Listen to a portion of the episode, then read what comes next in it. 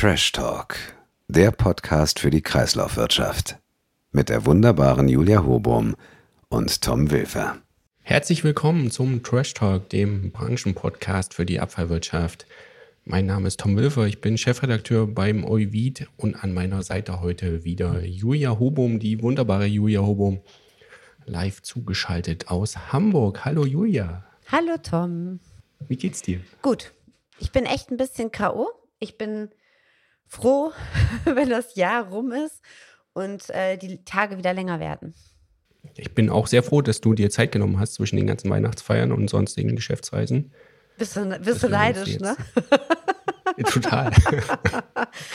Ertappt. Also, ähm, Herr Wilfert hat gerade ein bisschen geheult, weil er nur elektronische Postkarten bekommen hat. Weihnachtskarten, ja, das stimmt. Mancher. Weihnachtskarten, nicht Postkarten, Weihnachtskarten. Tom, entschuldige bitte, ich bin ein bisschen abgelenkt. Ich versuche nämlich gerade noch schnell den Witz des Monats rauszusuchen. Aber die Witze sind eigentlich schon ausgegangen. Also das ganze Jahr ist eigentlich auch schon so leer, ne? Ja, es war auch wobei man ja sagen witzig, muss, ich, auch mal nicht so witzig. Halt, wobei man ja echt sagen muss, also äh, ich will noch nicht, noch nicht ganz so weit vorgreifen, aber wir haben heute noch einen ganz, ganz tollen Gast. Und der Gast unterscheidet sich heute von allen anderen, die wir dieses ganze Jahr über hatten. Denn alle anderen bekommen dafür Geld, dass sie sich um Recycling und Kreislaufwirtschaft und Klima und, und, und kümmern. Und unser Gast heute macht das einfach nur, weil es ihm Spaß macht und von ganzem Herzen. Und das hat mich, also wir haben das Gespräch im Vorfeld aufgenommen und das hat mich doch schon ganz schön, fand ich, hat Spaß gemacht.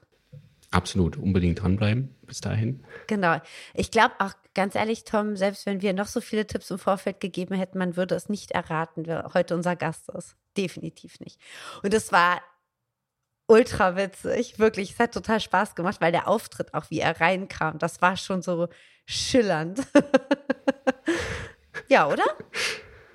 Ja, vielleicht sollte man doch irgendwann mal einen Videocast machen, statt nur Podcast, damit die Hörer und Hörerinnen auch was das davon auch echt mal sehen, ne? Also das, äh, hm.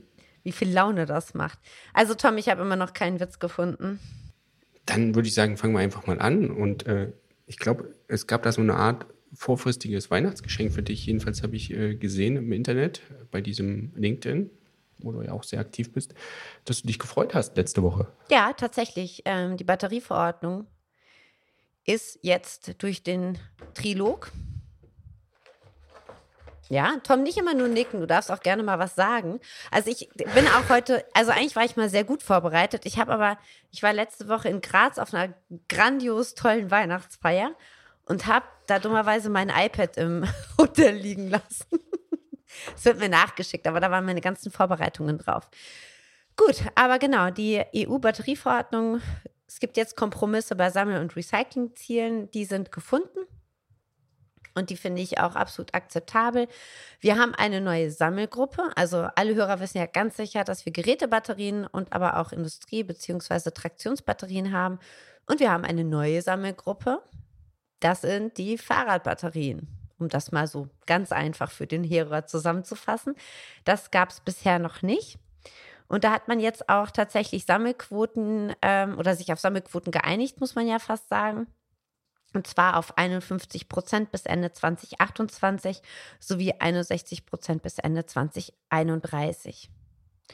Und neue Sammelquoten hat man auch bei den Gerätebatterien ähm, naja, herausgearbeitet.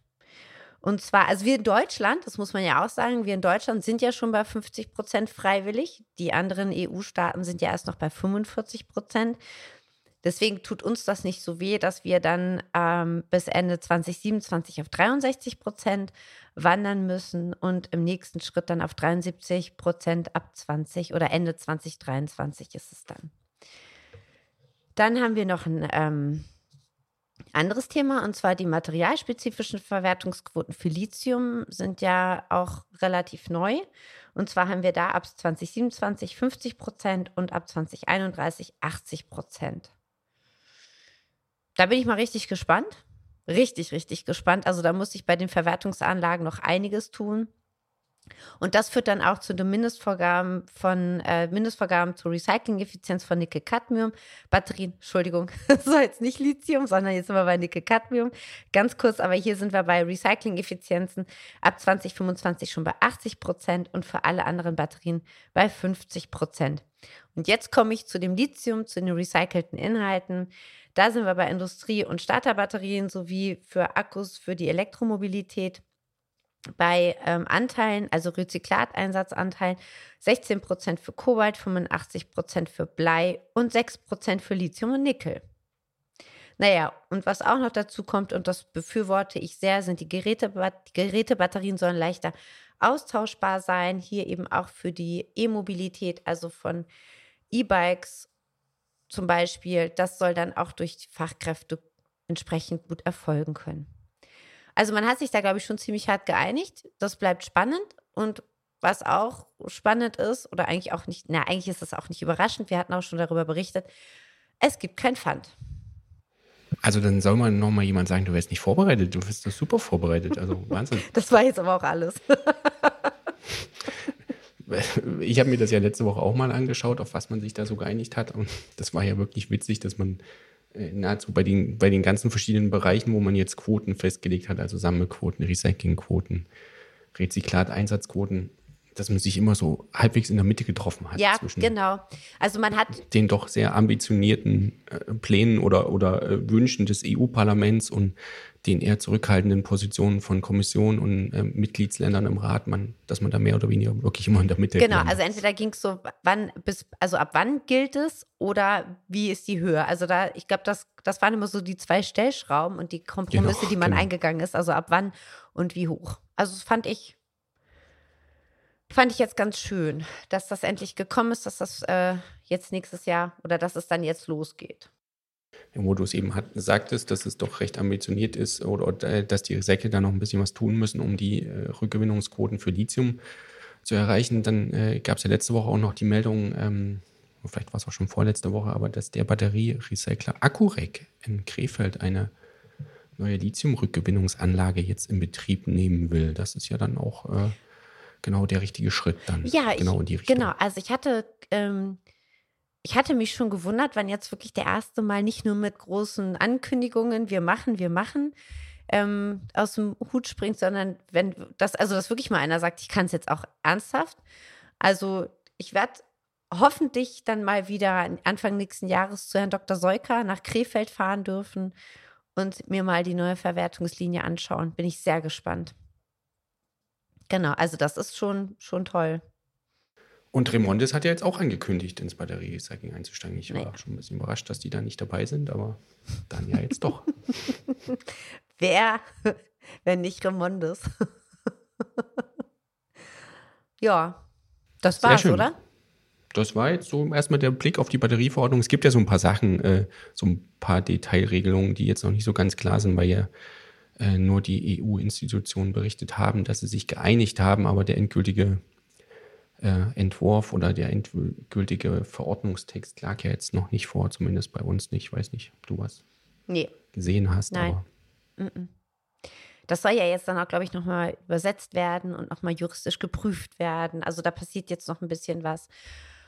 Aber, also um ehrlich zu sein, so richtig überraschend ist es nicht, dass das jetzt genauso gekommen ist, wie es gekommen ist. Das, da hat man sich ja schon fast ein Jahr drauf einstellen können. Aber ja, ich finde das super. Also ich habe nochmal geschaut, der erste Entwurf wurde sogar ziemlich genau vor zwei Jahren vorgestellt und es hat man zwei Jahre gebraucht, um sich da zu einigen. Also das sind schon immer Zeiträume beeindruckend. So, ich habe einen Witz gefunden. Und so äh, kam ich mir heute Morgen vielleicht auch ein bisschen vor. Also bei mir in der Straße wird montags immer der Müll mitgenommen. Also wir haben jetzt Montag. Ähm, das ist wirklich jetzt aber mein allerletzter Witz für dieses Jahr und eigentlich auch für die komplette Zukunft. Wir machen nächstes Jahr sowieso alles neu. Da können wir vielleicht auch später schon ein bisschen spoilern. Aber Tom, jetzt kommt's. Nehmt ihr noch den Müll mit? brüllt die Frau im Bademantel und mit Lockenwicklern im Haar dem Müllauto hinterher. Aber sicher, ruft der Fahrer, spring rein. Aber, aber, die, aber diese Art Witz, den hatten wir doch jetzt schon in sieben verschiedenen. Nein, in zwölf. In zwölf. In zwölf. Tom, in zwölf. Ein, ein Jahr hat, hat, ähm, hat tatsächlich zwölf Monate. Und da wir in jedem Monat eine Ausgabe hatten, die ich wirklich, ich bin es jetzt nochmal durchgegangen. Ich weiß gar nicht. Also ich, ich habe definitiv einen Lieblingsmonat in diesem Jahr. Und das ist definitiv mal der IFAD-Monat gewesen. Und weißt du, warum der IFAD-Monat mein Lieblingsmonat war? Weil das der einzige Monat war, in dem wir wirklich mal nebeneinander gesessen und aufgenommen haben. Fünfmal sogar. Fünfmal. Ja, fünfmal. Das war, und das hat irre viel Spaß gemacht. Und ich der muss mich jetzt auch an dieser Stelle nochmal entschuldigen, Tom, dass ich unsere Trash Talk Weihnachtsfeier morgen leider in den Sack gehauen habe. Hol mir nach, hol mir nach. Alles gut. Wir machen dann einen kleinen Neujahrsempfang, nur Herr Wilfer und ich. Vielleicht nehmen wir noch den Axel Subkleff mit dazu. An dieser Stelle mal wieder schöne Grüße. Hat auch diesmal geklappt. Wichtige Rubrik, beste Grüße. es ist immer der Axel. Guti, was haben wir denn noch Spannendes diesen Monat? Ähm, wir können auch ein bisschen über Altgeräte reden. Es gibt welche, die lassen Altgeräte in ihren Schubladen liegen, andere lassen sie in Hotelzimmern liegen. Tablets. Ja, ja, ist gut. Ich lasse es in Österreich, die haben ein besseres System als wir. Okay. Nee, warte, die haben überhaupt ein System. Also da gab es ja einige Themen, Entschuldige, wenn ich dich unterbreche, aber da gab es ja letzte Woche so einige Themen, die dann am Ende irgendwie ganz gut zusammengepasst haben. Also ich, ich glaube, am, am, Mittwoch oder Donnerstag war, war es, da habe ich erst die Meldung gesehen. Äh, da haben die Kollegen von der DPA eine Umfrage gemacht äh, in Supermärkten und bei Discountern, wie die seit Sommer laufende Rücknahme, also erweiterte Rücknahmepflicht äh, bei ihnen läuft. Und die Rückmeldung war, läuft nicht so gut. Also wird kaum angenommen, äh, wenig Resonanz. Dann gab es noch die Testbesuche der deutschen Umwelthilfe. Stopp! Wette gewonnen, Wette gewonnen. Ich weiß nicht mehr, das ist unser Gewinnspiel. In welcher Folge haben Tom und ich darum gewettet, dass nichts im Laden ankommen wird? Und Tom, ich habe die Wette gewonnen. Haben wir eigentlich einen Zeitraum ausgemacht? Ja, ab so, jetzt, äh, bis, bis, jetzt. jetzt. Bis gerade eben. Jetzt. Bis jetzt, genau, bis heute. Ja, habe ich dir gesagt. Ja, also die äh, Deutsche Umwelthilfe hat ja auch Testbesuche gemacht. Das machen die ja immer recht engagiert bei solchen Sachen haben festgestellt, dass dann auch nicht überall so wirklich informiert wird, also dass die Leute dann auch nicht darauf aufmerksam gemacht werden, beziehungsweise teilweise gab es auch wohl Mitarbeiter in den Läden, die dann eher ablehnend reagiert haben, wenn dann jemand kam mit einem Altgerät. Also das scheint noch nicht so gut zu laufen. Was denn für ein Altgerät?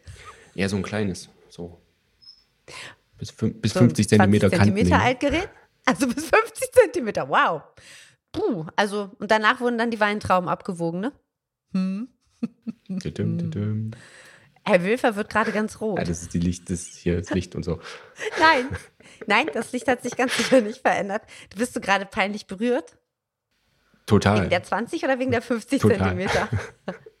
naja, aber jetzt sage ich dir mal ganz ehrlich eins. Was will man denn erwarten? Also Leute brauchen bis wahrscheinlich fünf, bis zu 15 Jahre, bis die irgendwie was in den Kopf gehämmert bekommen, wo sie etwas abgeben dürfen. Also das ist und jetzt nochmal, also wenn die, wenn ich wenn ich jahrelang in meinen Kopf gehämmert habe bekommen habe, nimm dein Elektro-Altgerät und bring es zum Wertstoffhof, dann ist das so. Und dann komme ich auch nicht auf die Idee, meinen Föhn jetzt mit zum Rewe zu nehmen, wenn ich da äh, einkaufen gehen möchte. Oder zum Edeka oder zum Aldi. Ich wollte jetzt keine Schleichwerbung machen. Oder vielleicht doch.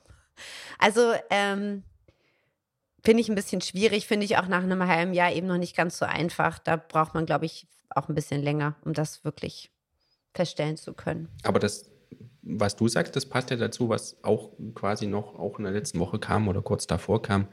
Ähm, die Stiftung ERR, die Stiftung Elektro-Altgeräteregister, die machen hier, glaube ich, auch zweimal im Jahr eine Umfrage in der Bevölkerung wie es um das Wissen um die richtige Altgeräteentsorgung bestellt ist. Und die sind jetzt Ende des Jahres auch zum Ergebnis gekommen, dass es da kaum Fortschritte gibt. Die stellen immer den gleichen Fragenkatalog und schauen dann, ob sich das signifikant ändert, das, das Bewusstsein in der Bevölkerung. Und das war jetzt offenbar nicht der Fall. There is no planet B. I. ich habe noch nie von jemandem gehört, der von Plan E gehört hat. Ich kann es nicht beurteilen, weil ich habe schon davon gehört. Ja, du hast schon davon gehört, aber wenn ich. Also, ja, tatsächlich ähm, ist das ein oder andere besser, das ein oder andere schlechter geworden. Ähm, ich bin gespannt auf die Umfrage im nächsten Jahr und auf die Ergebnisse. Was ich nicht so richtig gut finde, ist eine ergebnisvorgegebene Umfrage. Das sei jetzt mal so dahingestellt. Jetzt guck mich nicht so fragend an. Jetzt guck, dich, guck mich bitte nicht so. Lies dir mal die Ergebnisse ganz genau durch und dann weißt du, worauf es hinzielen soll. Das Ergebnis war doch schon klar. Nee, jetzt guck nicht so. Also für alle Zuhörer, Herr Wilfer guckt jetzt gerade. Wie ein erstes Auto, er sieht es auch selbst. Ja, ja, klar. Mhm. Gut, lassen wir jetzt mal so stehen. Aber wir haben, wir haben noch eine Umfrage und dann passt das auch zu Was dem denn? Thema. Ähm, Wer ist die Schönste im ganzen Land? Auch, auch das, das wollte ich mir fürs Ende aufheben, aber das können wir auch an der Stelle. Das darfst du gerne jetzt sagen. Ja, äh, ja, genau. Also ist hier auf meinem Bildschirm zu sehen. Herzlichen Glückwunsch. Dankeschön. Mit, mit, Danke. mit Gut, also Weihnachtsschmuck also im Haar. Aber wie gesagt. Ich habe Weihnachts, ich, genau. Also ich habe Weihnachtsschmuck im Haar. Jetzt gerade noch ein Zopfgummi für später. Tom, ziehe ich mir die Weihnachtsmütze auf. auf den Kopf. Ich weiß nicht, was heute mit mir los ist. Gut, was gab es denn noch für eine Umfrage? Ähm, muss ich mal gucken auf meine Stichworte. Und zwar gab es eine Umfrage vom Digitalverband Bitkom. Stimmt. Und die fragen ja immer, wie viele Geräte so die Deutschen in ihren Haushalten, in ihren Schubladen, in Regalen liegen haben. Und die kamen jetzt auf die äh, geschätzte Zahl von über 280 Millionen Handys, Smartphones, Tablets und Laptops, die ungenutzt in deutschen Haushalten rumliegen. Das ist ja auch schon eine beeindruckende Zahl. Wie, wie viel habt ihr zu Hause? Ui, hm, ungenutzt. Also ich glaube, meine Kinder nutzen die schon so dreifach. Also so drei nebeneinander, aber ich, oh, ich weiß es nicht. Aber die Sache ist natürlich auch immer bei Tablets und, und Laptop, also Tablet, Laptops und Handys das ist natürlich auch so, oh, mein erstes Handy, da ist noch ein Foto drauf und eine SMS und oder ein cooler Spruch, wie ihr Jungs so sagt. Oder ich habe noch so ICQ. Ach nee, das gab es da noch nicht. ICQ, cool. Und außerdem war das mein erstes, genau, äh, äh, außerdem war das mein erstes Handy und genau Fotos und Daten. Und außerdem weiß ich eh nicht so richtig, was die mit den Daten machen. Ich habe das ja mal ausprobiert. Ich habe da mal so ein altes Handy rausgeholt, habe das dann auch geladen bekommen. Das, das ist ja noch das nächste Problem, ein altes Ladekabel rauszuholen. Es war ein 6210 Nokia. Konnte man so Snake drauf spielen. Und dann habe ich das, ja, ja, es war echt cool. Und äh, dann habe ich das, habe ich da tatsächlich die SIM-Karte so rein, mit so einem Adapter kannst, konnte, man die, konnte man die reinbasteln. Und dann kam die ganze Zeit erstmal Akku voll. Und dann musste ich wieder so eine SMS tippen. 300, was waren das? 324 Zeichen.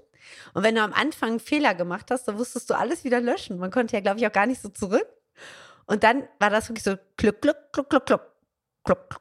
Ah, Herr Wilfer versucht sich gerade zu erinnern. Ich überlege gerade, ob es 324 Zeichen waren oder ob das nicht sogar noch viel weniger waren. Aber ich weiß es nicht. Mehr. Okay, zweites Gewinnspiel. Zweites Gewinnspiel. Wer weiß es noch? Wer schickt uns die richtige Zahl? Auf jeden Fall war es irre lustig, aber es tut ja auch nicht weh. Die liegen ja dann, äh, die liegen ja dann äh, in den Schubladen, die nehmen keinen Platz weg und man hat so eine emotionale Bindung aufgebaut. Wobei ich auch immer wieder gerne sage, ich habe auch eine emotionale Bindung zu meinem Kühlschrank im Sommer. Also für alle, die mich noch nie gesehen haben, ich bin nicht dick. Natürlich nicht. Hast du mich angeguckt? Das darfst du gar nicht. Natürlich nicht. Auch das nicht. Warum guckst du mich nicht an? Tom, du kannst bei solchen Diskussionen nur verlieren mit Frauen. okay. Ja, aber äh, ihr habt also auch ein paar da zu Hause rumliegen, so ein paar. Ja, ja. irre viel, irre ja. viel. Irre viel. Und ihr? Wir auch, wir auch. So ein paar alte Handys. Warum hast du die noch nicht zu deinem Supermarkt gebracht? Du hast doch behauptet, du würdest das nutzen. Meine Tochter spielt damit. Wie alt ist sie? Sieben sind aber nicht aufgeladen.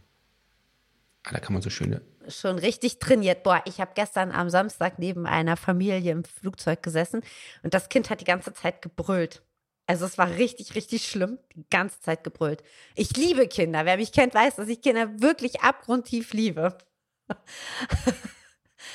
Aber das Kind hat einfach nur gebrüllt und der Vater hat dem Kind immer nur einfach Essen in den Mund geschoben. Da dachte ich auch nur, richtig trainiert, so wird man adipös. Stress mit Essen verbinden.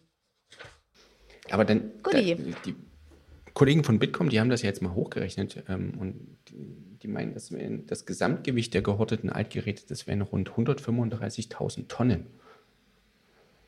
Und selbst wenn wir die alle jetzt, äh, wenn die alle zurückgegeben werden würden, würden wir die Sammelquote auch nicht erreichen. Also, ist schon, schon eine beeindruckende Menge, aber es reicht trotzdem nicht. Vielleicht sollte man einfach, vielleicht sollte man einfach mal grundsätzlich darüber nachdenken, dass gewisse Gesetze veraltet sind. So, können wir das Thema jetzt bitte beenden? Ja? Ich kriege gerade gleich schon wieder hier tränendes Auge und Zucken im rechten Bein. Was war eigentlich deine Lieblingsausgabe dieses Jahr? Meine Lieblingsausgabe, Professor Maurer. Ich darf es jetzt nicht mehr nennen. Das war, das hat Laune gemacht, ne? Wobei, ich habe ja immer Probleme mit der Technik. Da ist meine Technik ja echt total ausgefallen, aber das war auch. Und ansonsten? Ähm, das ist ja eigentlich jetzt unfair, weil die waren alle gut. Also alle, Die waren alle, sehr gut, gut. ne? Die waren einfach. Die waren alle gut. Ja. Also das kann man nicht. Aber ich fand auch, Ich fand die auch mit Frau Woll- ich wollte auch grad Frau Also es war ja ihr sagen. erster Podcast. Das war auch total cool, dieses Statement, es gibt mehr, Frau, mehr, mehr Bürgermeister, die Josef heißen, als weibliche Bürgermeister. Ähm, mir hat das aber auch mit der Frau Schulz-Hammerl total Spaß gemacht, mit Matthias Harms, das war super. Der Auftakt mit Also Franz Untersteller war auch richtig gut. Ja, der war richtig toll. Also auch an der Stelle nochmal liebe Grüße. Wir haben es ja auf der IFAD gesehen, aber waren nicht schnell genug. Hinterher, genau. sie nochmal zu finden, genau. Aber das, das war so ein tolles Jahr mit dir, Tom. Vielen Dank, kann ich nur zurückgeben. Ja, nächstes Jahr wird es noch besser. Da hast du eine neue Co-Moderatorin.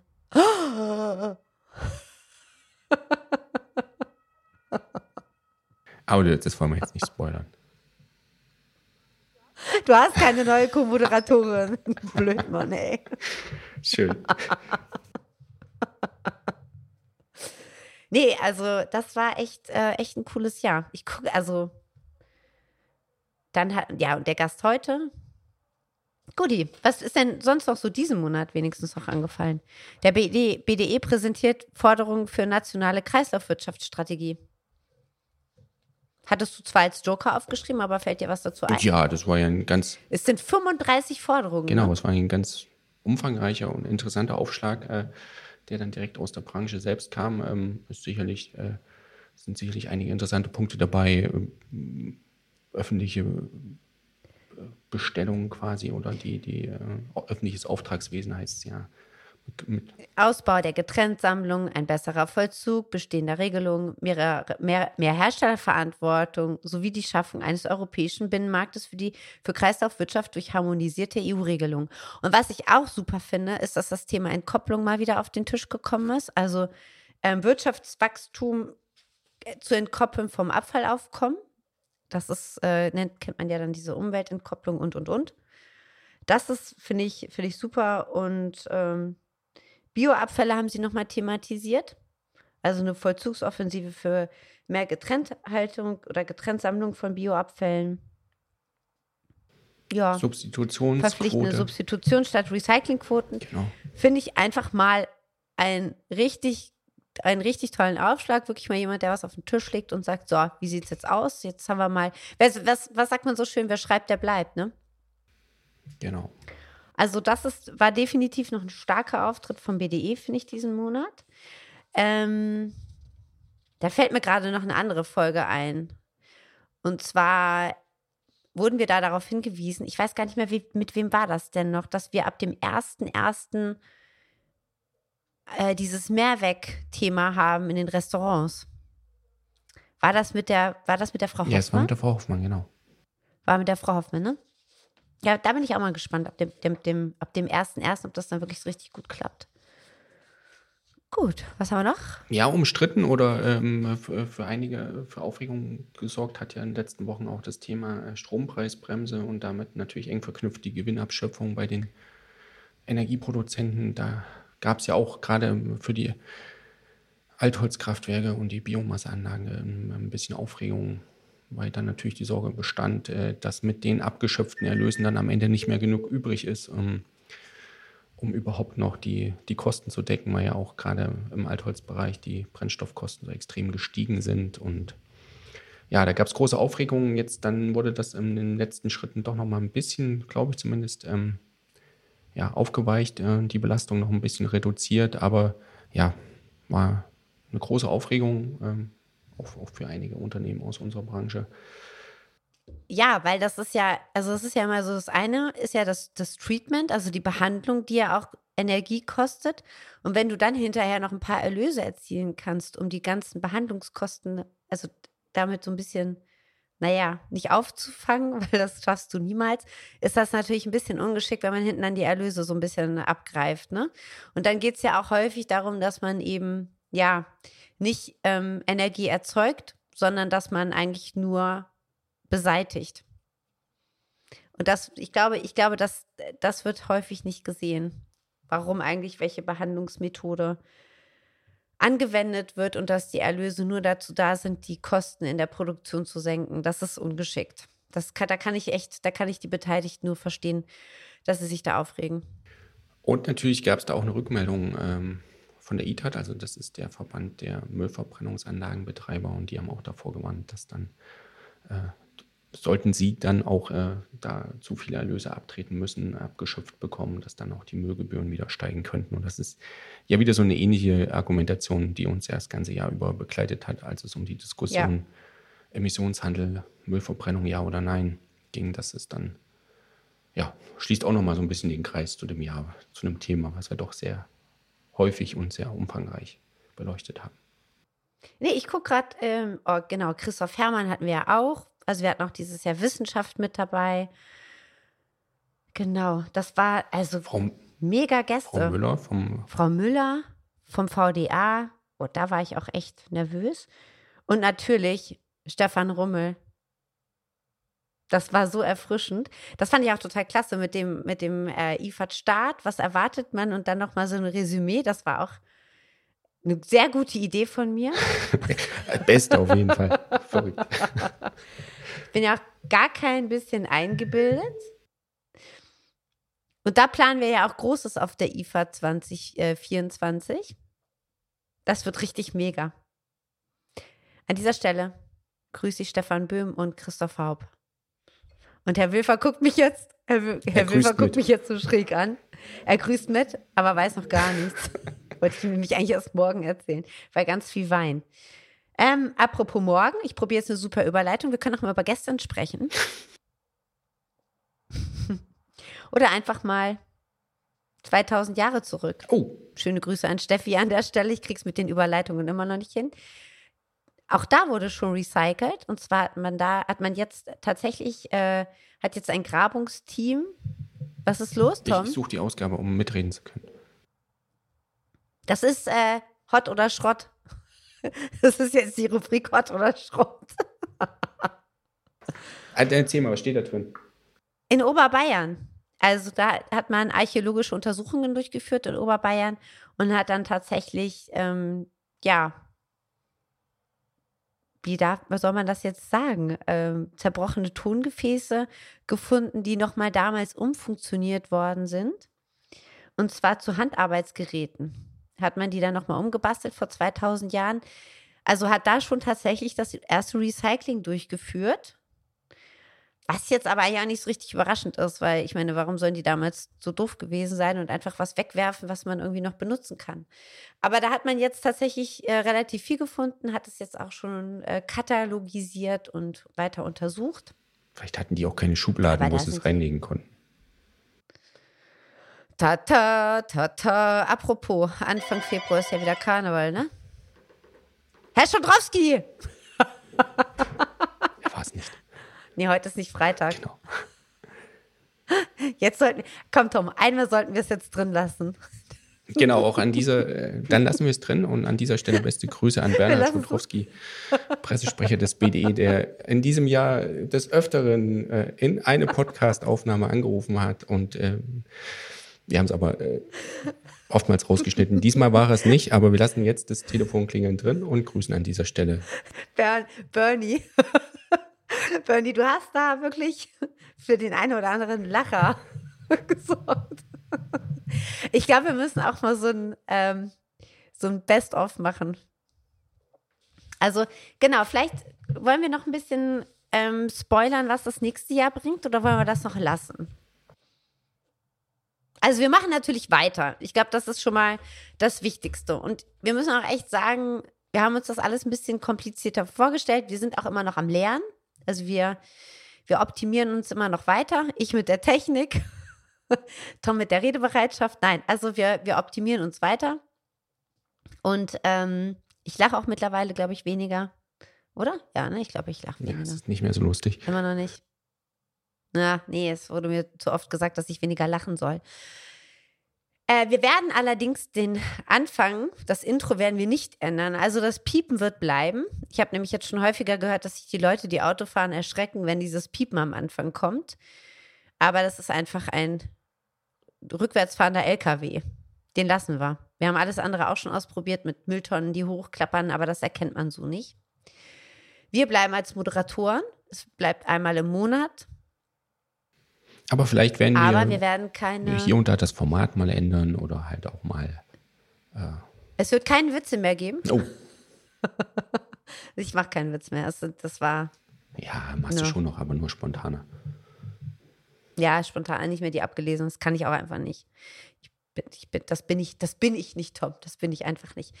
Ähm, und wenn das alles so klappt, wie wir uns das vorstellen, werden wir hier aber nicht mehr zu zweit, Schrägstrich, doch am Anfang noch zu zweit, aber in der zweiten Hälfte nicht mehr nur zu dritt da sitzen, sondern vielleicht sind ein paar mehr noch mit dabei. Genau. Schauen wir mal, wie wir das äh, umsetzen können, aber da äh, bleiben Sie einfach dran und dann kriegen Sie das ja alles mit. Quasi. Immer. Ich freue mich auf jeden Fall schon sehr. Tom, und wenn ich könnte, würde ich mit dir Silvester feiern und auf dieses Jahr anstoßen. Eigentlich, bevor wir, willst du noch irgendwas loswerden? Wir sind nämlich auch schon bei einer halben Stunde. Ja, ich habe noch einen Wunsch zu Weihnachten äh, für einen Weihnachtsmann. Was denn? Und zwar äh, suche ich für unsere ganz formidable äh, Red Redaktion äh, einen Jemanden, der schreiben Genau, kann. und der sich auch für unsere Themen interessiert. Das wäre natürlich der Sechs am Lotto. Also das wäre nicht nur Weihnachten, das wäre auch noch Ostern dazu. Aber äh, ganz ernsthaft, wir suchen einen Redakteur. Äh, wir sitzen hier in, in Gernsbach im nördlichen Schwarzwald. Äh, wenn ich hier rausschaue bei mir aus dem Büro, ist es schon ein bisschen äh, hügelig. Schwarzwald dahinter ist Baden-Baden. Äh, Karlsruhe ist auch in der Nähe. Ich wohne auch persönlich in Karlsruhe, also es kann nicht so weit weg sein. Ähm, ja, spannendes, äh, spannende Themen äh, im Detail, all die Themen, die wir hier auch besprechen und ähm, ein engagiertes, äh, erfahrenes Team drumherum. Also, wenn jemand Und jemanden kennt, der echt- jemanden kennt, der jemanden kennt, dann wäre es natürlich super schön, dass da einen Hinweis geben Und ich glaube, dass die Zusammenarbeit, oder ich kann auch nur sagen, bestätigen, dass die Zusammenarbeit mit Tom echt super viel Spaß macht. Vielen Dank. Es gibt auch noch ein paar Trash-Talks. Ach, und ähm, ich meine, vielleicht starten wir ja irgendwann auch mal mit Werbung hier in dem Podcast, ne? Äh, düdüm, düdüm, düdüm. Du dumm, du dumm, du dumm.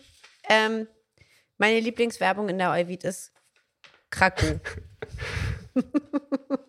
Punkt. Das lassen wir jetzt mal so stehen. Genau. Krakow. Ja, also wir können uns so bedanken, ne? Bei allen, die uns Tipps gegeben haben, die uns unterstützt haben, bei allen unseren ähm, Gastrednern. Wir haben sie ja gerade alle eigentlich schon genannt, einmal durch. Also es hat irre viel Spaß gemacht und wir ja, sagen Danke. Ich sage Danke an dich. Wir hoffen alle, dass wir. Ich sage auch Danke an dich und ich, wir, hoffen einfach, dass wir hier ein gutes Format geschaffen haben,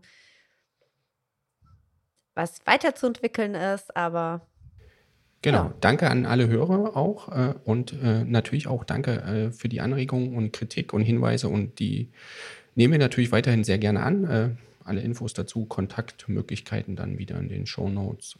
Und ansonsten würde ich sagen, gehen wir in die zweite Hälfte unserer letzten Ausgabe für dieses Jahr.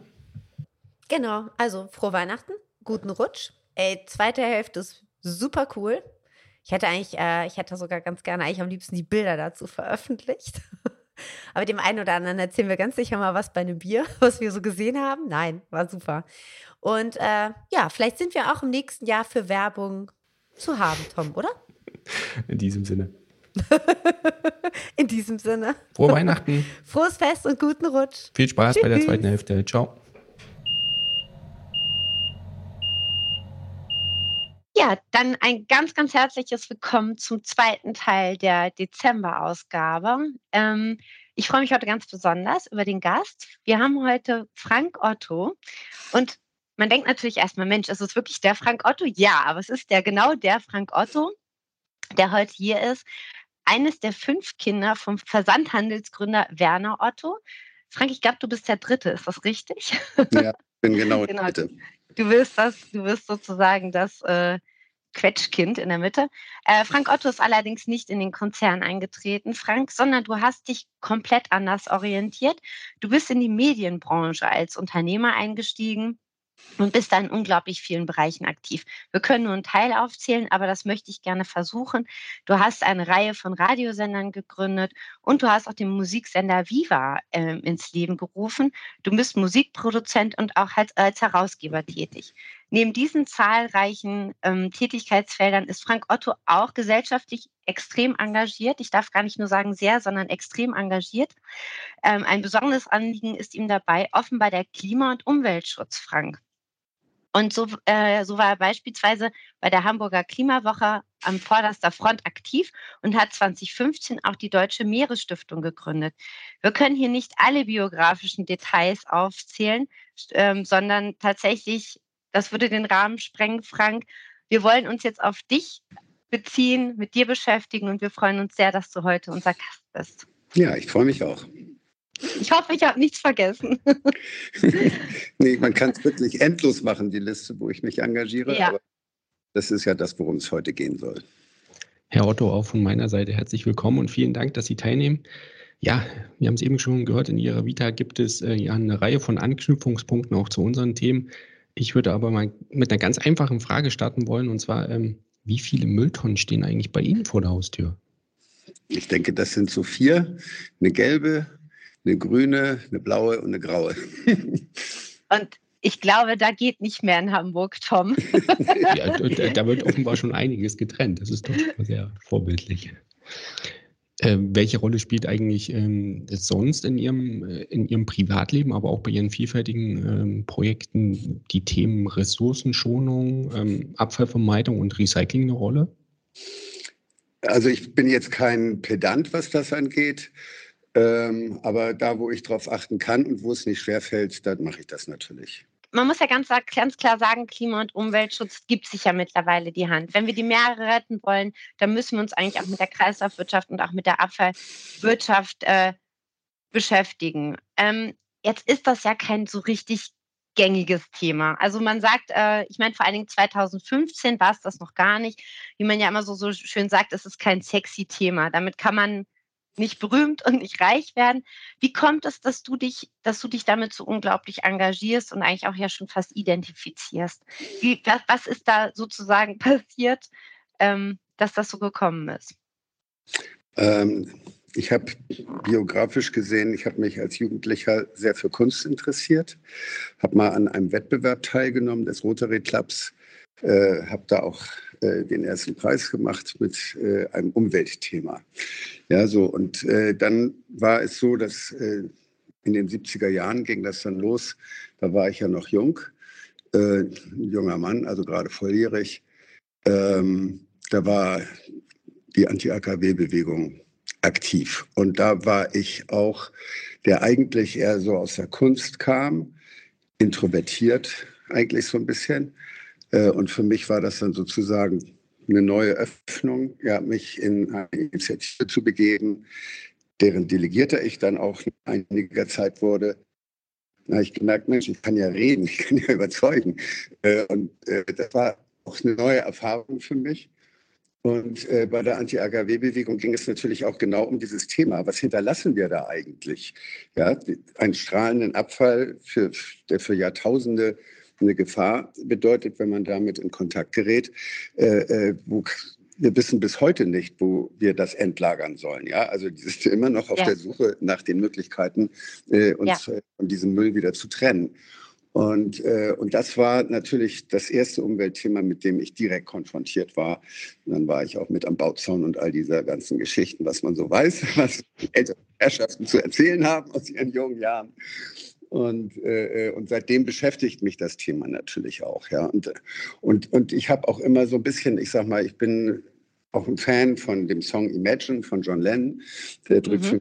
viel aus. Und von daher war das für mich auch immer äh, mit im Augenmerk so, was bei der UN passiert. Das war für mich immer irgendwie so äh, eine gewisse Hoffnung, dass da die richtigen Dinge gesagt und gedacht werden und gute Initiativen von ausgehen. Weil das ist ja sozusagen, das ist ja vielen gar nicht so bewusst, die Vereinten Nationen, die sind nach dem Zweiten Weltkrieg erst gegründet worden, eine Menschenrechtserklärung. Ich meine, das muss man sich mal vorstellen, was für ein diplomatisches Geschick das bedeutet, äh, alle Staaten dieser Welt auf so eine Erklärung äh, äh, ja. Äh, verbindlich zu bringen, ja, die, mit den unterschiedlichsten Kulturen und den unterschiedlichsten Vorstellungen auch von Menschenrechten.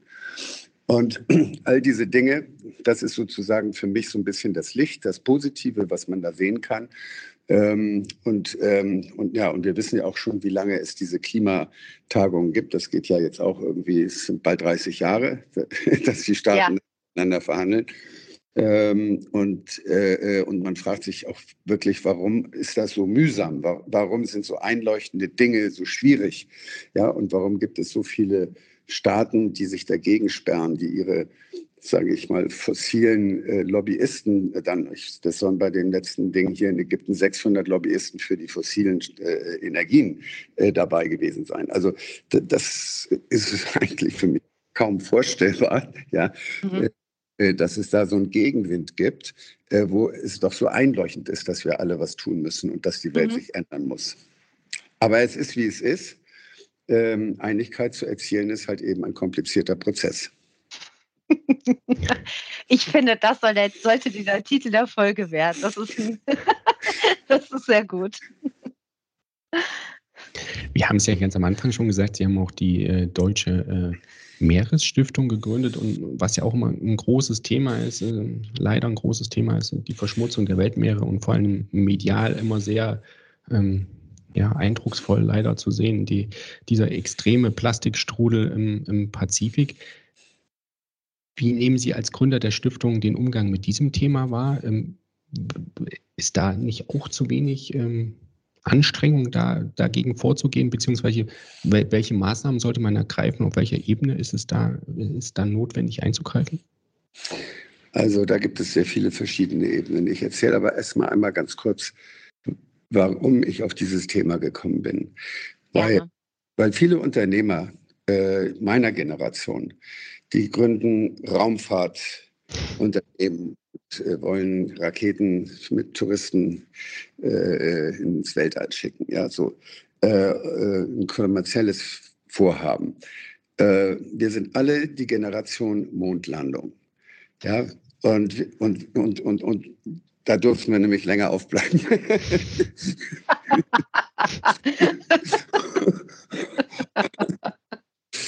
und haben, ja, war ja ein Weltereignis, ja. Da haben ja, ja klar. Geguckt. Bei uns war das Wetten das, Frank. Ganz genau, ja. Und dann das ist das so, ich sag mal, auch so eindringlich gewesen, diese Fotos von diesem ja. Planeten, der die Erde ist und der ist blau, weil eben von der äußeren Sicht 70 Prozent eben Ozean sind. Ja. Und, und das äh, ist natürlich auch etwas, was man, wenn man am Strand steht, sage ich mal so nicht merkt. Äh, aber der überwiegende Teil ist nun mal Ozean. Und ich habe um die Jahrtausendwende angefangen zu tauchen. Eigentlich auch für ein Kunstprojekt. Aber da ist mir natürlich bewusst geworden, Mensch, erstens, Schwerelosigkeit muss ich nicht im All erleben, das kann ich auch da unten. Mhm. Äh, das ist das Angenehme gewesen, aber mir ist ja aufgefallen, ey, das ist ja ein dreidimensionaler Lebensraum. Ja, und dann hat mich das begonnen zu interessieren. Und heute wissen wir, dass selbst zehn Kilometer äh, ähm, in der Tiefe, ja, wo ein enormer Druck ist, wo man gar nicht annahm, dass dort Leben existieren kann. Nein, da existiert Leben. Und dort liegt auch schon unser Plastikmüll. Das mhm. ist, da, und das ist eigentlich erschreckend, ja. Also wir haben unseren eigenen Planeten noch gar nicht richtig erforscht. Äh, und, und das, deswegen gucke ich eher in die Tiefe und, und, und mich interessiert, was da denn eigentlich vor sich geht. Und da geht vieles vor sich. Das ist nicht nur die Verschmutzung, nicht nur das Plastik. Ähm, es ist die Überfischung, es ist äh, ja. die Eingriffe, ja. die wir machen, ja. Es ist die ja. Schleppnetzfischerei. Es sind, ähm, wir haben, ich sag mal, glaube ich, inzwischen sind es vielleicht sieben Prozent der Meere sind geschützt. Der Rest ist noch nicht geschützt, ja. Und selbst diese geschützten Gebiete sind die entsprechenden Staaten zu denen äh, äh, äh, diese Schutzgebiete zählen. Die sind dann nicht mal in der Lage, diese Schutzgebiete vor Wilderern zu schützen. Ja, also das heißt, wir sind ganz am Anfang, was den Meeresschutz äh, angeht. Mhm. Und, und für mich war deswegen auch 2015, äh, das war kurz vor dem äh, Klimagipfel in Paris, weil ich schon ein bisschen angenommen hatte, äh, und ich war nicht der Einzige, dass dort endlich mal was beschlossen wird, was auch irgendwie funzt. Das war es dann ja mit den 1,5 Grad Zielen. Ne? Das war mal ein Beschluss, der gefunzt hat. Und dann wusste ich jetzt das nächste große Thema. Das muss das der Ozean werden, weil mhm. wir werden hier schon längst alle verbrannt. Wenn das Meer nicht das meiste kompensieren würde, CO2 ja. kompensiert, ja, dadurch wird das Meer saurer, aber es ist ja eine Form der Kompensation. Ähm, und es kompensiert auch die Hitze, ja, weil die, die Meereserwärmung, die, also führt dazu, dass wir hier nicht schon längst verbrannt sind. Also das ist, äh, muss man halt einfach wissen, dass das unsere Klimaanlage auch ist. Ja. Auf die müssen wir aufpassen. Wobei, Frank, jetzt muss ich ja wirklich noch mal kurz was einwerfen. Also, wenn du dann mit dem Meer fertig bist, dann kannst du ja vielleicht wirklich noch ins Weltall gucken und noch ein paar, weil ich meine, da lagern wir ja mittlerweile auch unglaublich viel, viele Abfälle sogar tatsächlich schon ab. Also, das ist ja, da geht es ja weiter. Das ist ja eigentlich. Da kommt ja auch ein Entsorgungsproblem auf uns. Weltraumschrott. Aber, aber ich sag mal so, in dem Augenblick, ich sag mal, wenn jetzt zu Forschungszwecken Raketen hochgeschossen werden, das finde ich ja alles in Ordnung. Aber nur für so einen kleinen Ausflug würde ich mal sagen, äh, bitte den CO2-Abdruck klimaneutralisieren, ja? Also und, und dann genau. die Leute schon überlegen, ob sie da wirklich hoch wollen. Genau, also okay, okay, Frank, du hast meine Idee jetzt wieder eingefangen, aber vielleicht, vielleicht bleibt es ja für die Restwelt noch übrig. Frank, das sind ja, also unglaub, unglaublich wichtige Themen. Ähm, und du hast es ja auch gerade schon richtig gesagt, nur sieben Prozent sind bisher geschützt von dieser ganzen großen, man muss ja eigentlich sagen, wir haben ja mehr Wasser, als dass wir Erde haben. Ähm, du hast ja ganz sicher auch unglaublich gute Kontakte in die Politik, wo du diese ganzen Anliegen auch vorbringen kannst, das auch nochmal betonen kannst. Ich muss gestehen, Frank, ich weiß nicht, wie es dir es geht. Manchmal sehe ich schon so eine, bei mir eine gewisse Politikverdrossenheit. Jetzt ist das vielleicht ein ganz krasses Wort, aber wie hast du, was hast du für ein Gefühl, wie die Entscheidungsträger, also wie die Politik dann eigentlich auch mit diesen Anliegen und mit den Themen umgeht? Oder was wäre eigentlich auch deine Forderung an die Politik in dem Rahmen? Ähm, erstmal sage ich mal, wo ist das Thema mehr eigentlich in der Politik zugeordnet? Und da wird man auch schon staunen. Es ist dem Verkehrsministerium zugeordnet weil es als Verkehrsweg gesehen wird. Stimmt. Und ich, und ich glaube, das, drückt, das drückt auch schon sehr viel aus. Ja, ja. Ich ja. meine, im Meer muss man eigentlich nicht wissen, äh, äh, dass man dort mit Leuten zu tun hat und mit Leuten spricht. Die haben ja. zwar in der, in der, Schublade so ein Papier, das ist mal beschlossen worden, ich weiß nicht, vor fünf oder acht Jahren. Es gibt einen Meeresschutzplan. Ja, der existiert, der ist schriftlich dokumentiert. Aber das Witzige ist, dass wir bei der Deutschen Meeresstiftung mal einen, einen Anruf bekommen haben von der Politik, also aus einer Behörde, ob wir denn eine Idee hätten, wie man den umsetzen kann, weil ihnen fehle es an Personal. Das es ist nicht dein Ernst. Es gibt nicht einen einzigen Mitarbeiter in der Bundesrepublik, der auf diesem Meeresschutzplan arbeitet. Also eigentlich ist das ja dann schon auch, also eigentlich haben wir ja mal die Forderung, erstmal wenigstens einen Mitarbeiter schon mal einzustellen, der sich damit beschäftigt, oder? Ich meine, das wäre ja dann das Mindeste. Ja, ich meine, das, das ist aber nicht nur bei uns. Wir sehen es ja insgesamt. Ich sage mal, wer macht Jagd auf Wilderer? Das ist Sea Shepherd. Das ist eine spendenfinanzierte ja. Organisation. Das ist aber eigentlich eine hoheitliche Aufgabe. Aber die kann die Küstenwache gar nicht wahrnehmen. In den seltensten Fällen nimmt die Küstenwache das wahr. Ja, man sieht ja ganz äh, äh, jetzt zunehmend Projekte, wo dann äh, private Initiativen mit, mit äh, Schiffen gerade durch den Ozean ziehen und dann äh, auch mit ganz innovativen Technologien versuchen, den, den Müll da wieder rauszuziehen. Macht ehrlich gesagt immer den Eindruck, als wäre das so ein, so ein Tropfen auf dem heißen Stein. Klar ist äh, jedes Teil, was rausgeholt wird, äh, hilfreich, aber bedarf es dann oder sind da nicht viel größere Maßnahmen in viel größerem Umfang notwendig oder äh, man muss dazu wissen, das, was wir da rausholen, das ist das, was an der Oberfläche schwimmt. Mhm. 70 Prozent des Mülls versinkt aber auf den Grund der Meere. Also das heißt, wir werden die Meere nie wieder sauber kriegen. Das, wir haben das Plastik längst in unserem ganzen äh, äh, Lebenskreislauf integriert. Trotzdem ist es natürlich schön, wenn da eine Rückgewinnung stattfindet, die ja nicht ganz unaufwendig ist, weil dann muss man auch noch die unterschiedlichen Plastiksorten, man muss es dann auch noch erkennen können, das kann man mit dem verbinden, das kann man mit dem verbinden und neue Rohstoffe daraus machen. Äh, äh das bedarf ja auch spezieller Verfahren, weil, weil das ja alles andere Sorten an chemischer äh, Zusammensetzung sind, ja. aus denen Kunststoffe hergestellt werden. Jetzt sind ja, also jetzt ist nur noch mal so eine, so eine Frage am Rand. Also Kunststoffe, klaro, das ist ja auch ein sehr populäres Thema. Also ich kenne zum Beispiel auch so die Firma Eco Alf. Ähm, ich, Tom, ich weiß gar nicht, ob die die was sagt, die dann so aus diesen Fischernetzen neue Klamotten und Turnschuhe machen. Wobei ähm, jetzt ist ja auch eigentlich auch ein großes Thema, sind ja auch Medikamente. Also auch gerade so die Verweiblichung von Fischen ist ja ein ganz wichtiges Thema. Man bekommt ja diese ganzen Medikamente gar nicht so aus dem Abwasser wirklich raus. Das weiß ich. Ich habe meine, meine, nicht meine Doktorarbeit, sondern meine Studienarbeit tatsächlich drüber geschrieben. Beschäftigt ihr euch damit auch oder sagt ihr, ihr geht erstmal nur an die Vermüllung oder was sind eigentlich so die, die großen Themen ähm, von dieser Meeresstiftung. Vielleicht kannst du da noch mal ganz kurz was zu sagen. Also natürlich ist diese Verschmutzung der Meere ein Thema, weil ja. man einfach mit bloßem Auge erkennen kann. Also ich habe noch keinen äh, äh, äh Plastikstrudelleugner vernommen oder irgendwie sowas. Ja, das, ja.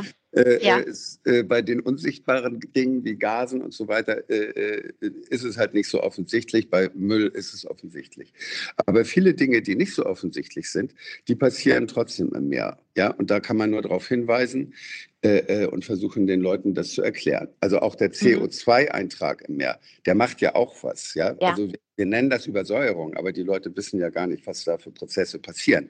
Und zwar passiert da ein Prozess, der benötigt Kalk, Calcium. Ja, mhm. und, und, und das Calcium, das wird aber wieder von ganz vielen Lebewesen im Meer benötigt. Ja, also alle Schalentiere, Muscheln, äh, Krebse, ja, all, all diese, mhm. der Krill, also so ein Grundnahrungsmittel der Meere, sage ich jetzt mal so. Ja, ja. ja. Ähm, wenn die ihre Schalen nicht mehr bilden können, dann sind sie nicht mehr lebensfähig. Ja. Und, äh, und das ist auch das Problem des CO2-Antrags, dass eben dieses im Meer befindliche Calcium wird eben zur Verwandlung äh, des CO2s in äh, Kohlensäure.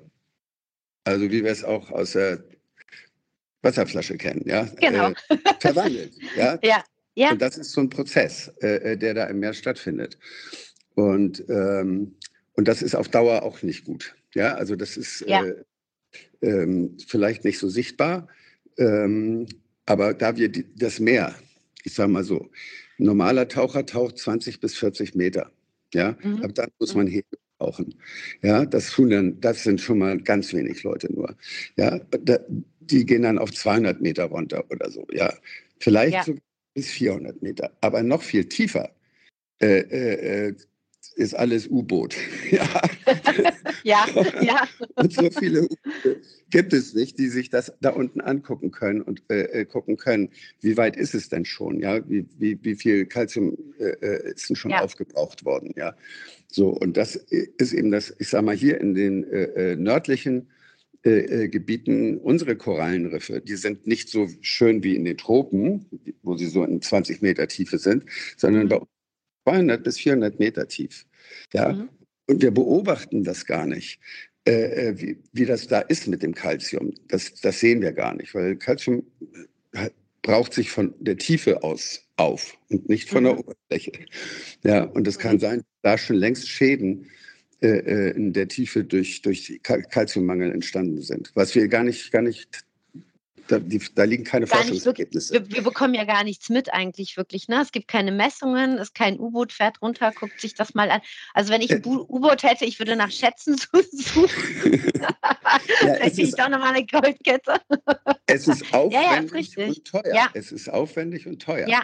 Ja, also sind immer nur ganz wenige Spezialexpeditionen, die dann in ja. solche Tiefen unternommen werden. Und deswegen wissen wir so wenig darüber und wir kennen diese Korallenriffe in der Tiefe, die kennen wir alle noch gar nicht. Äh, und wenn wir sie gerade frisch entdecken, wissen wir gar nicht, was für ein Prozess äh, im Gange ist, weil das kann man ja, ja erst richtig. im Zeitraum feststellen, wenn man die Veränderung feststellen kann.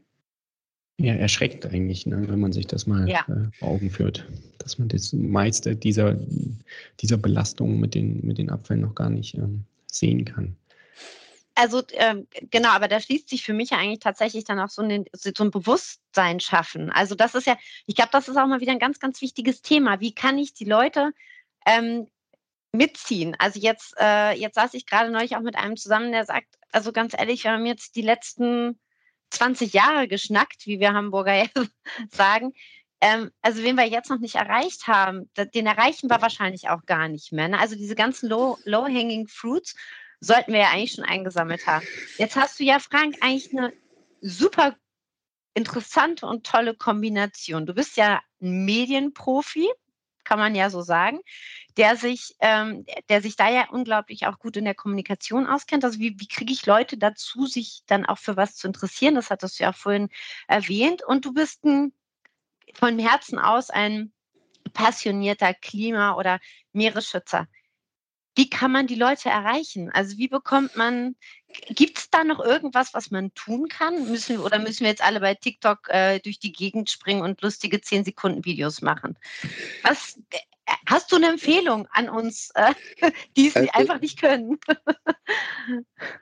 ich sage mal, wir müssen uns natürlich an die eigene Nase fassen. 2015 ja. haben wir gesagt, 1,5 Grad Ziel. Wir wissen, dass wir äh, unseren CO2 äh, äh, Ausstoß verringern müssen, was aber bis heute nicht geschehen ist. Er ist gestiegen ja.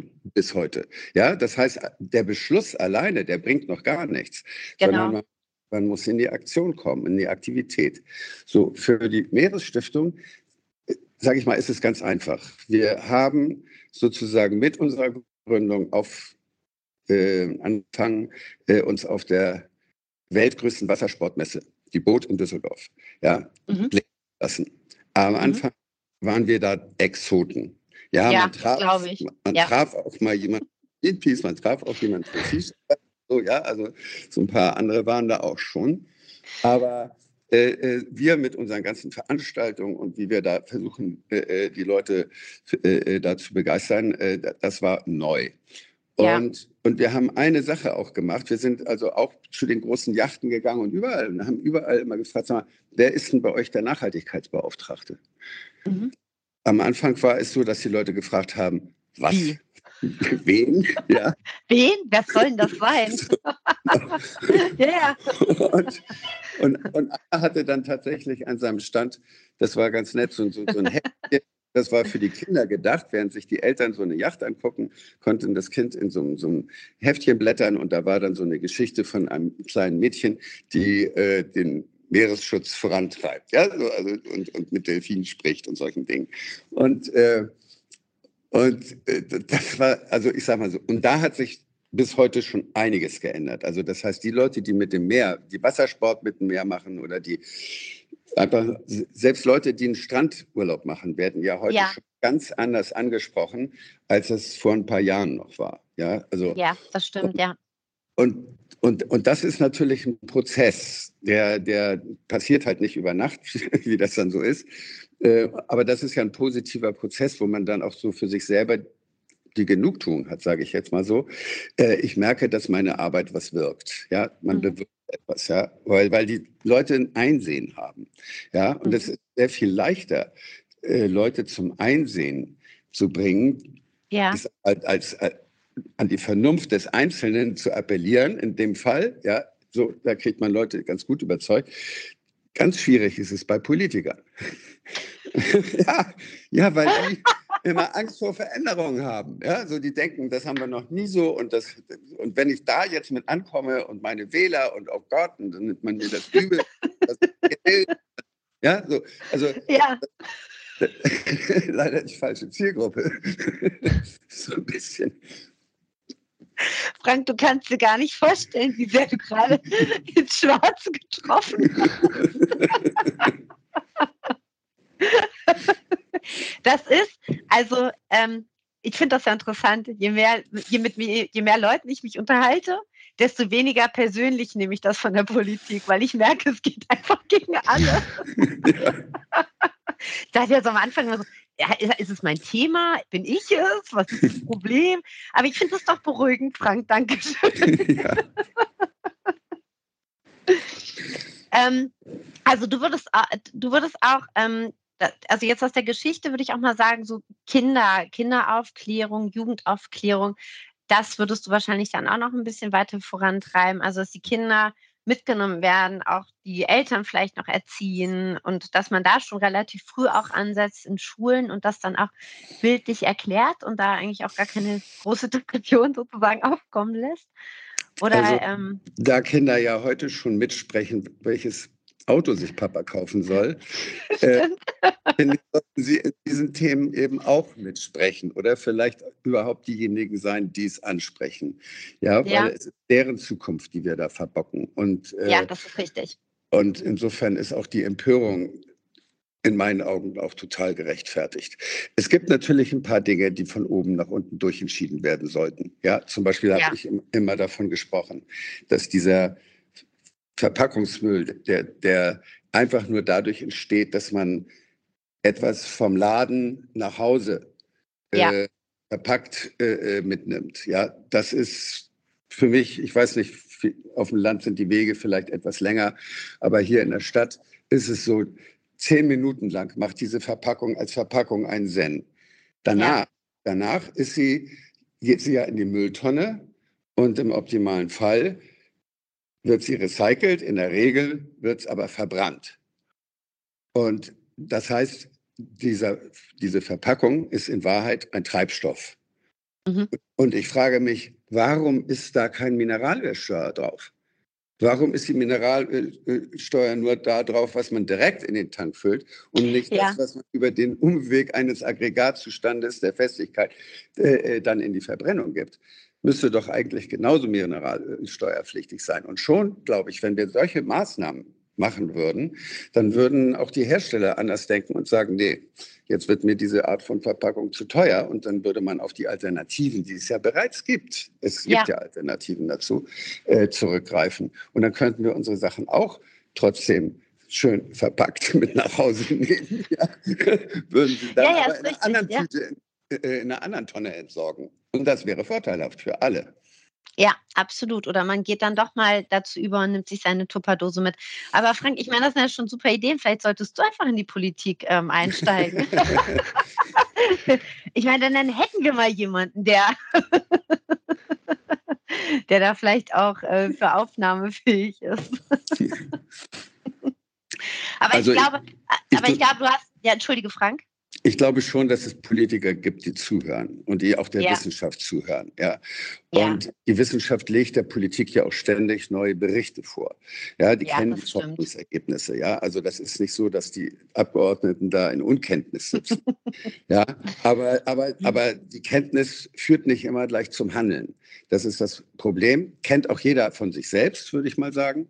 Ja, Äh, ist richtig. Insofern äh, äh, mache ich da jetzt gar nicht so großen Vorwurf draus, äh, weil es nur vereint geht. Ja, also wenn, wenn, wenn die, ja, die Politik, Richtig. der Bürger will das, dann wird die Politik es auch machen. Ja, aber, aber und dieses Gefühl muss halt aufkommen. Ne? Ich bin auch, ich bin kein großer Verbotsfreund. Ne? Es gibt ja auch Länder, in denen Plastiktüten verboten worden sind und so weiter. Fände ich jetzt falsch, weil, weil wir sind doch vernunftsbegabte Menschen. Wir äh, waren alle in der Schule. ja, wir sind keine Analphabeten, wir können lesen, äh, äh, äh, wir können uns informieren. Also man weiß es eigentlich und jetzt müsste es eigentlich nur entsprechend umgesetzt werden, dass eben bestimmte Dinge aus unserem Leben einfach ja, verbannt werden. Ja, also ich lebe in Hamburg, hier gibt es schon einige unverpackt Läden, aber das sind natürlich die Gegenden, wo es diese Läden gibt, wo auch ein entsprechendes Publikum äh, äh, zu Hause ist, die auf sowas halt Wert legen. Und das ist nicht in allen Stadtteilen so. Und ja. äh, aber es ist ein Zeichen, dass man es ändern kann und dass die Umstände, die man damit hat, nicht größer sind. Also es ist, es ist von der Bequemlichkeit nicht unbequemer, ähm, unverpackt einzukaufen. Vor allen Dingen hat man dann auch die Verpackungen nicht zu Hause. Und dann, und dann, Frank, könntest du, jetzt könnten wir natürlich mal kurz fragen, wie voll ist denn deine gelbe Tonne? Das lassen wir auch an der Stelle. nein, nein. Ja. Also ich glaube, ja, aber da hast, da hast du schon, da hast du schon recht. Also ich glaube, dass man, dass man da einfach das viel mehr mit in den Alltag nehmen muss und sagen muss, ey, es geht auch anders. Also ich muss jetzt nicht unbedingt ähm, auch nicht diese kleinen Nutella, ich will jetzt hier keine Schleichwerbung machen, um Gottes Willen, ne, aber keine kleinen Brotaufstriche in diesen Einzelverpackungen kaufen, sondern ich kann das Ganze auch anders denken. Man hat ja manchmal schon ein bisschen das Gefühl, wir gehen wieder zurück so in die in die Anfänge des letzten Jahrtausends. so ein bisschen vielleicht ähm, zurück in die Zukunft sozusagen. Also ähm, an manchen Stellen begrüßt man das vielleicht dann doch, wenn es um die Verpackungen geht. Ja, ich sage mal so ein großes Thema, also von den 17 Nachhaltigkeitszielen der Vereinten ja. Nationen, ist ja das Thema Kooperation. Ja. Und, und das ist äh, sowohl, sage ich mal, für, wenn man sich fürs Klima einsetzt oder für Meeresschutz einsetzt oder wofür auch immer man sich einsetzt, ist Kooperation das A und O. Das ist das Allerwichtigste. Und, äh, und, und ich sehe das hier auch, äh, wenn ich hier so mal am Stadtrand so mit dem Fahrrad rausfahre aus der Stadt, mhm. Sehe ich ganz viele Leute, die da für den BUND an der Renaturierung mhm. von Militärgeländen und so weiter beteiligt sind. Ja, also ganz viele Menschen engagieren sich ja schon. Ja, das, also es gibt ja, ja. Ich glaube, der BUND ist auch die mitgliederstärkste Organisation in Hamburg. Keine Partei hat so viele Mitglieder, kein, die, das hat nicht so viele Mitglieder, ja, aber der BUND. So, also das, hat, das zeigt ja, dass da eine Sehnsucht ist, eine Begeisterung ist, äh, ein Engagement vorhanden ist. Ja? Mhm. Und das ähm, ist etwas, wo, wo ich sage, ich habe schon Hoffnung auf den Menschen. Ja, so ich, ich glaube schon an das Gute im Menschen. Ja, also das zeigen mir solche Beispiele halt. Ähm, und deswegen gebe ich da auch nicht auf. Ja, weil ich schon glaube, dass wir uns verändern können und, äh, und dass wir es auch wollen. Und, ja. Und, und, aber da muss natürlich dann auch mitgeholfen werden. Da muss die Industrie mitspielen, ja, ja. die Politik muss mitspielen äh, und so. Und das fängt ja immer im Kleinen an. Erstmal den Abgeordneten überzeugen, ja, und, und, und, und. Also das sind ja so die Dinge, wo, wo man einfach so mit seinen Überlegungen auch mal ja, die Leute ansprechen muss, die es vielleicht gar nicht hören wollen. Aber ja, richtig. Ja, ja bestimmt auch, schon. Ja. Auch die müssen es hören. Ja, richtig, das stimmt. Und Synergien schaffen, das finde ich sowieso total groß, großartig, weil das, wo das eine vielleicht Abfall ist, ist das andere ein super Edukt. Das meine mein ich jetzt nicht unbedingt das thermische Recycling von der, von der Tüte, sondern es gibt ja auch tolle Wasserstoffprojekte, äh, wo man sagen kann, Mensch, da wo Wasserstoff doch anfällt, irgendwo im Chemiekonzern, da kann man doch auch super toll Wasserstoff in dem, im Antriebsbereich dann auch tatsächlich etablieren. Also ich glaube auch, ähm, das ist zwar meine persönliche Meinung, ich glaube auch, dass wir was den An die Antriebe angeht, da auch tatsächlich, alles hat seine Berechtigung. Und du hast recht, Frank, man sollte nichts verbieten, sondern man sollte einfach sagen, da, wo es seine Berechtigung hat, da ist es okay und alle anderen. Also man sollte mal drüber nachdenken, ähm, macht das jetzt Sinn oder nicht. Und ich glaube, das sind, äh, ja, genau, also es ist wichtig. Wir müssen verstehen, das Wirtschaftssystem, das haben wir uns ausgedacht. Ja, also weil wir kommen ja, ich sag mal so, Ursprünglich war das so Tauschhandel. Ne? So irgendwann hat man Geld erfunden. So äh, dann ja, ja, richtig. Arm ja. und Reich. Ne? So damals ging es noch um Grundbesitz und andere ja. hatten keinen und so. Ähm, mussten, waren dann Pächter, mussten zahlen dafür und so. Äh, und, und, und, und so. Und jetzt haben wir eben äh, mit der Industrialisierung, das war so eine Art Turbo. Ja, weil vorher sage ich mal, war unser Wirken noch nicht so schädlich, sodass ja. wir darüber gar nicht nachdenken mussten. Aber mit der Industrialisierung kam plötzlich dieses, dieser, die, begann diese planetare Ausbeutung ja, an Bodenschätzen und allem Möglichen. Ja. Und auch die Ignoranz gegenüber, äh, äh, ich sag mal, der Natur. Ja. Mhm.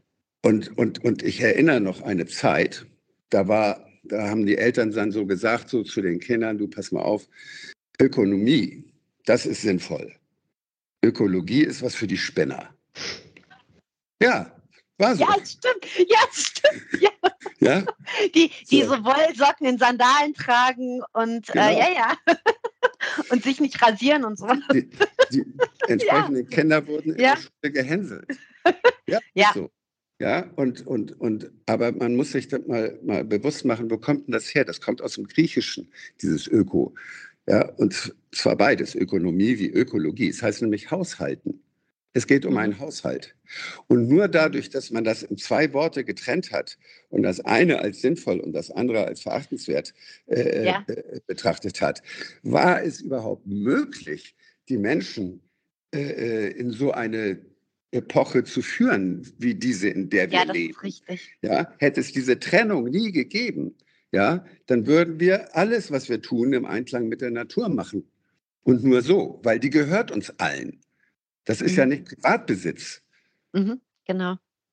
Ja.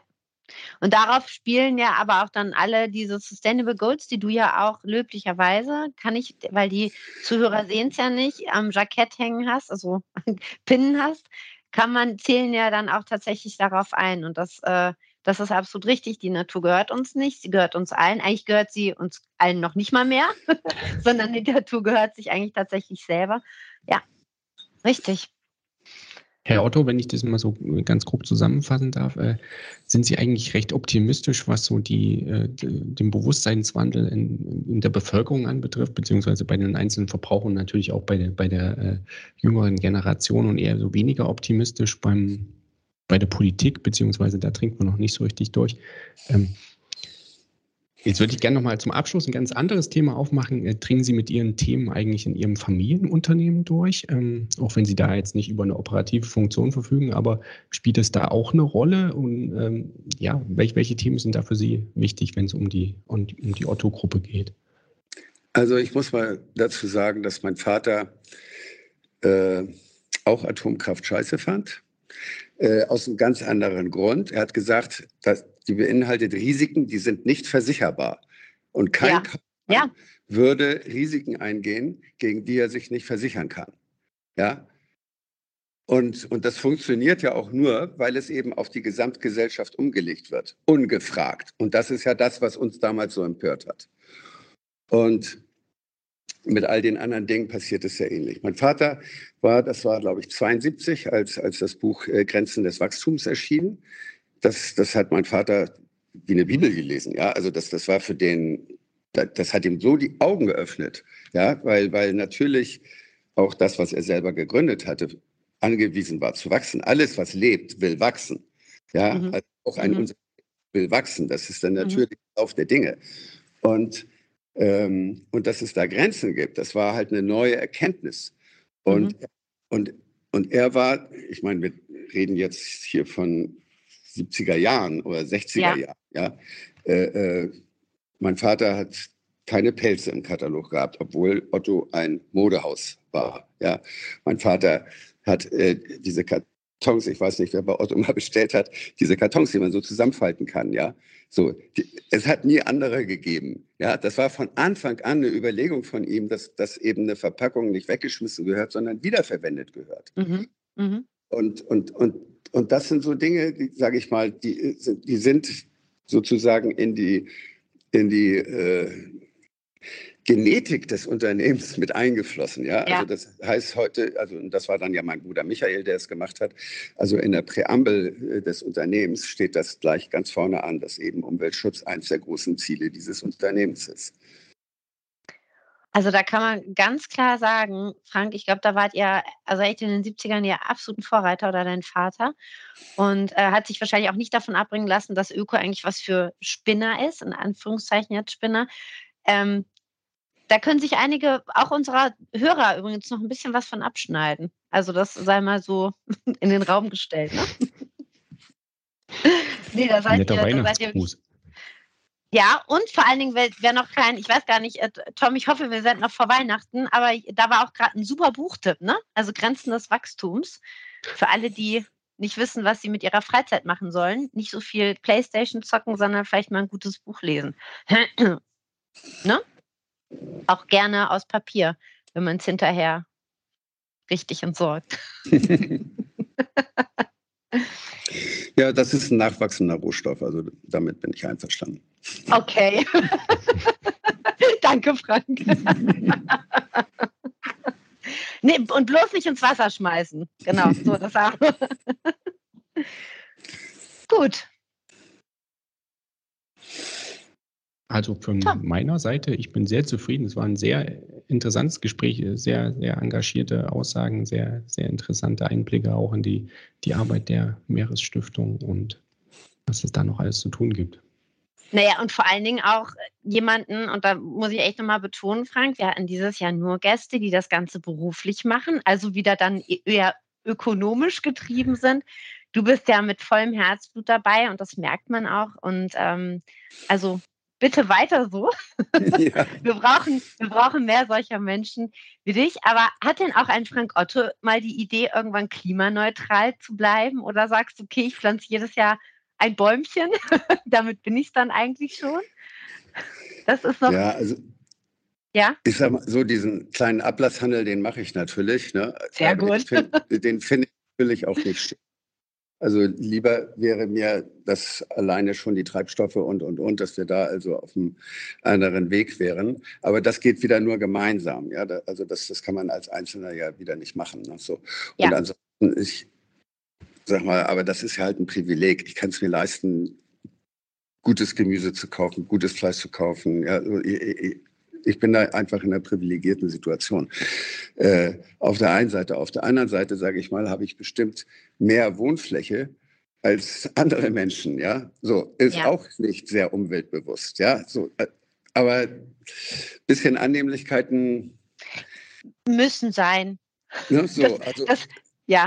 Und ich werfe es auch niemandem vor, der jetzt einen, unbedingt einen Ferrari fahren möchte oder so. Das finde ich alles irgendwie, also wir wollen ja Spaß haben in unserem Leben und man soll schon sich die Dinge ermöglichen, die man sich erträumt. Aber wir sollten immer darüber nachdenken, wie können wir es machen, dass genau. wir eine Kreislaufwirtschaft kommen, dass wir nicht auf zusätzliche Rohstoffe permanent angewiesen sind. Und nichts ist, also ich sage, ich, ich verteufel ja auch kein Plastik. Ich sage mal, in der ja, Medizin ja. ist Kunststoff ein ganz wertvoller Stoff. Ja, also das heißt, äh, allein die Tatsache, dass wir äh, Öl bohren können und daraus äh, äh ja. Kunststoff herstellen können, das ist ja eine tolle Sache.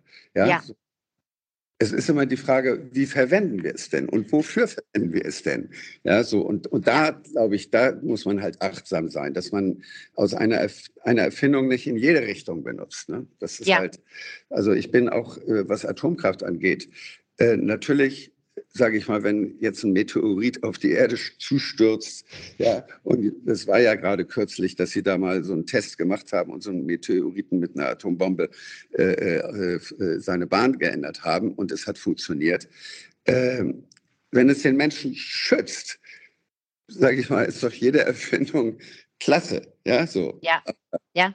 Aber da, wo sozusagen das Ende vom das Ende nicht bedacht worden ist. Ja? ja. Also, das ist immer so, wer, wer, würde schon in ein Flugzeug steigen, das irgendwo hinfliegt und gar nicht weiß, ob es da eine Landepiste gibt.